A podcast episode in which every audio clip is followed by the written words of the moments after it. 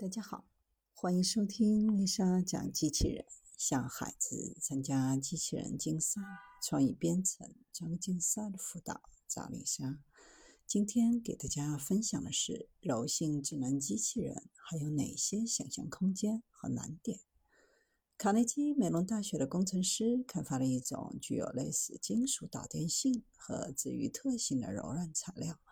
这是第一种可以保持足够高的电气附着力、支持数字电子设备和耗电设备的软材料。软体材料机器人代表了新一代软机器和机器人，有多功能的材料制造，具有集成传感、驱动和智能的功能。这种新材料是一种液态金属填充有机凝胶的复合材料，具有高导电性。低刚度、高拉伸性和治愈性能，适用于三种应用：抗损伤蜗牛式机器人、为玩具车供电的模块化电路、可重新配置的生物电极，用于测量身体不同位置的肌肉活动。完全解绑的蜗牛机器人在柔软的外部使用了治愈导电材料，嵌入电池和电动机来控制运动。演示过程当中，团队切断导电材料，观察到速度下降了百分之五十以上。由于治愈的特性，当手动重新连接材料时，机器人恢复电气链接，并恢复了原始速度的百分之六十八。材料还可用作重构电路的模块化构建模块。一块凝胶最初将玩具车连接到电机。将凝胶分为三个部分，并将其中一个部分连接到车顶安装的 LED，能够使用剩余的两个部分恢复汽车与电机的链接。团队还展示了材料重新配置的能力，可以从身体的不同位置获得肌电图的读数。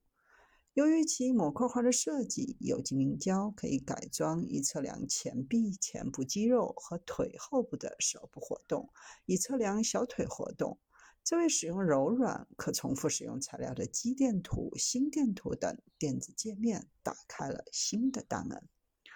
根据使用的行业和场景的不同，不同行业使用机器人在性能上有较大的差异。柔性类智能设备的性能根据场景和行业的不同，可以做出不同的设计。柔性机器人的高灵活性、可变形性、能量吸收特性等特点，对环境具有较强的适应性，有极高的应用价值。机器感知结合柔性机器人取得的突破性进展，应用在医疗、工业两大领域。分为仿生柔性机器人和工业柔性机器人两大类，前者更适用于医疗，后者更倾向于工业。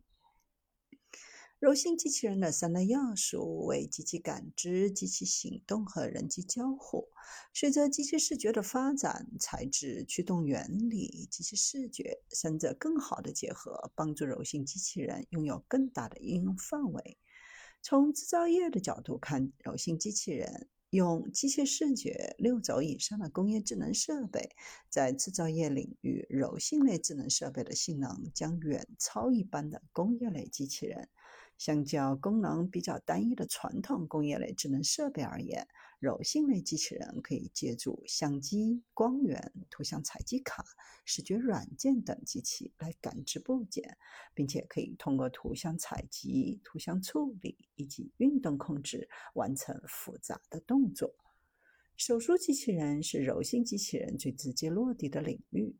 核心技术对应了柔性机器人的三要素。在搭载三维成像视频摄像平台，加上机械臂、摄像臂、手术器械这两个组成移动平台的部分，实施手术的时候，医生不需要与医患直接接触，通过三维视觉系统和动作定标系统就可以进行操作控制，由机械手臂和手术器械模拟完成全部的技术动作和手术操作。传统机械臂具有刚性强，虽然能够容易实现精确控制，但有着负载自重比小、能耗高等缺点。难以满足轻量、高速、低耗能等应用的需求。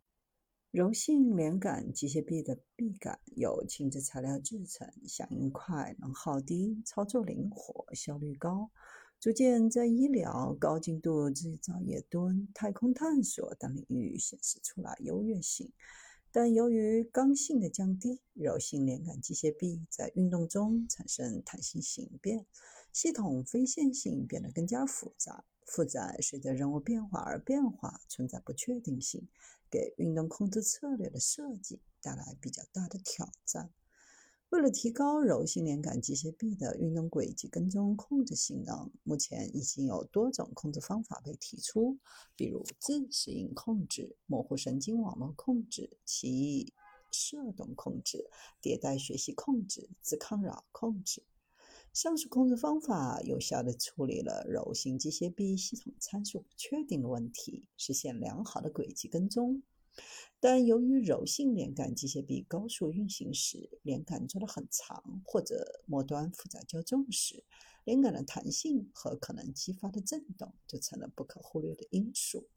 连杆的弹性存在，不但使得机械臂的控制变得困难，而且还容易激发结构共振，导致系统。损坏。由于柔性连杆机械臂的建模控制比柔性关节机械臂的建模和控制更复杂，未来柔性连杆机械臂的研究可能将吸引更多的注意力。